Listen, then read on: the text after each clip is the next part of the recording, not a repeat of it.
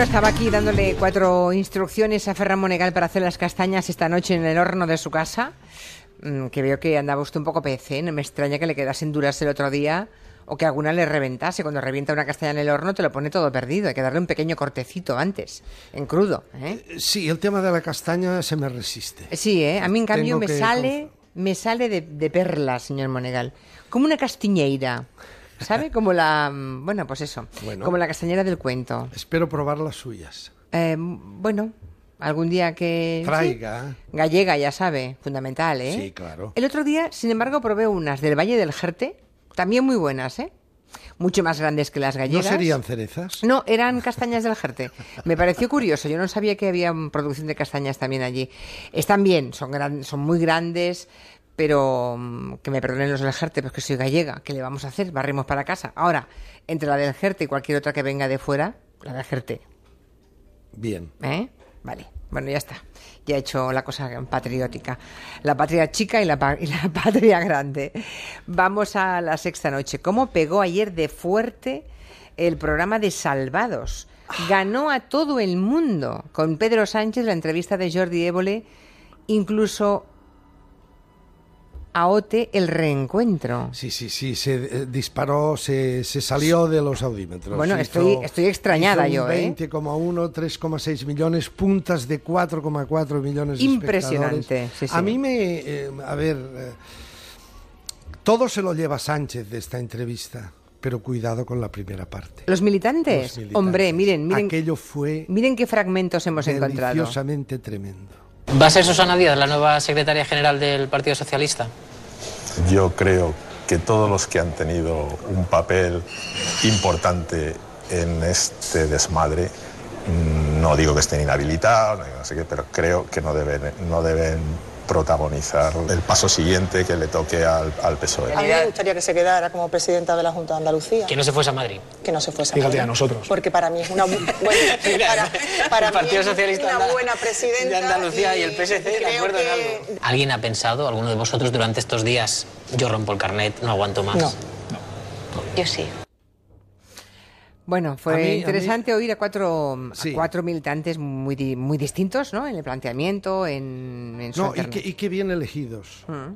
Uno de Madrid, uno de Valencia, uno de Andalucía y otro de Cataluña. Las distintas sensibilidades que deberían de tomar nota esta nueva gestora que manda ahora en el Partido Socialista. Las distintas eh, sensibilidades de socialistas de todo corazón, que eran estas cuatro personas. Todos el clima que ahí se respiraba en ese momento en que Jordi la- los reúne en, una, en un bar, en una cafetería, y eh, el clima de tristeza.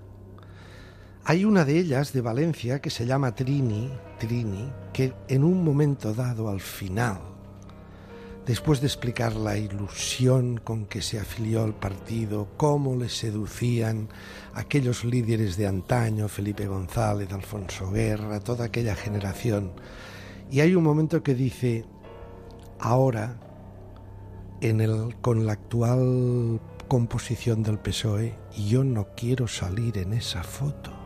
Es tremendo, es tremendo. A mí me pareció, me pareció un ejercicio muy sano, muy bueno, muy intenso, que creo que debería dar que reflexionar. Ahora, la segunda parte, con Pedro Sánchez, en la cafetería también, en otra, eh, aquello ha arrasado, ha arrasado, sobre todo cuando incide en el tema que le pregunto. Jordi eh, ha demostrado ya que ha adquirido una sabiduría, es listísimo en un momento dado cuando lo que ha dado grandes titulares, que son los poderes fácticos, que denuncia Pedro Sánchez, denuncia Telefónica, concretamente la Telefónica de la época Alierta, denuncia a Prisa, concretamente al País, y entonces Jordi hace un juego malabar extraordinario y le pone el ese, ese editorial del país de dos días antes de que dimitiera, o sea, hace cuatro días, cuando, cuando eh, se puede leer y lo lee, lo dice, dicen algo así como, es un, no, concretamente, ese, eh, Pedro Sánchez es un insensato sin escrúpulos. Y Pedro Sánchez dice, ves, ves cómo iban, van contra mí.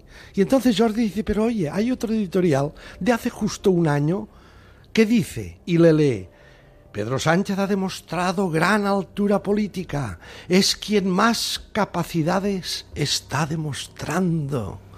Dice, ¿qué pasa? Que aquel país de hace un año, aquel editorial, era bueno y el de ahora es que son malos. En fin, le mete en ese juego, ¿no? Muy listo, muy listo. Volveremos sobre, sobre esta cuestión.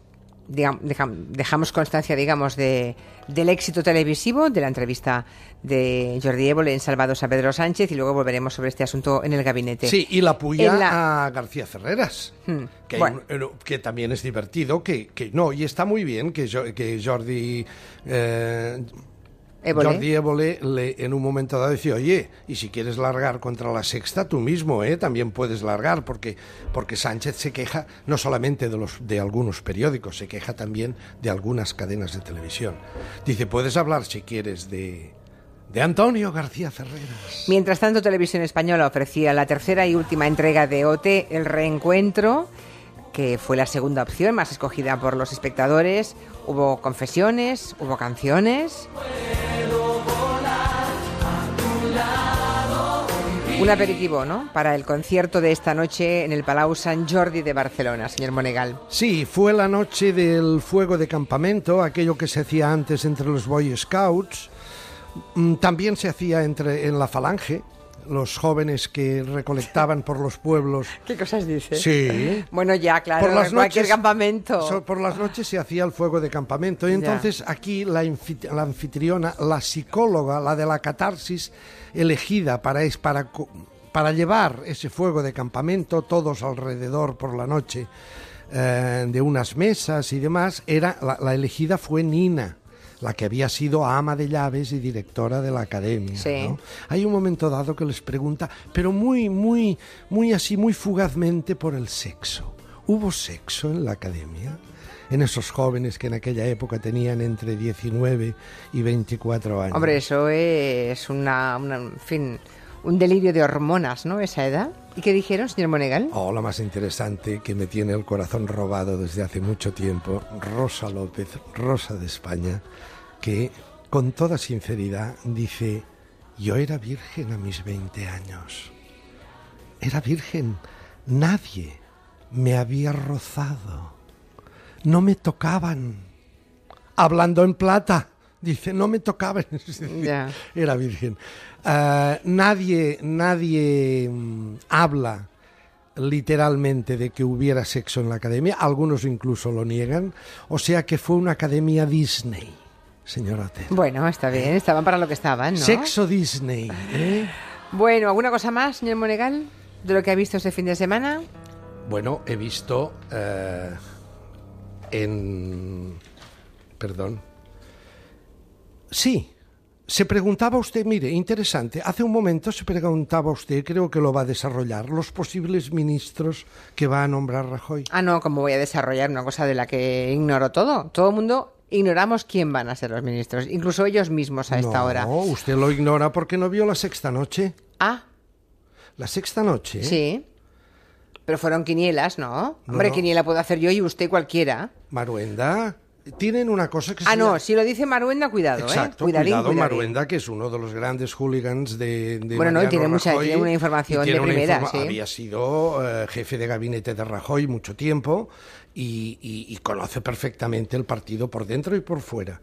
Y en un momento dado saca, sacan en la sexta noche una cosa que le llaman el ministrómetro y le dicen a Maruenda... Nombres y cargos y Y fotografías, le ¿no? dicen a Maruenda, por favor, pasa al estrado y di cuál será la composición que va a dar Mariano Rajoy dentro de cuatro días. ¿Y qué? ¿Le sorprendió alguno? Eh, em, em, Maruenda em, plantea un con- unos ministros, un parque ministerial muy continuista, pero hay dos inclusiones realmente notables.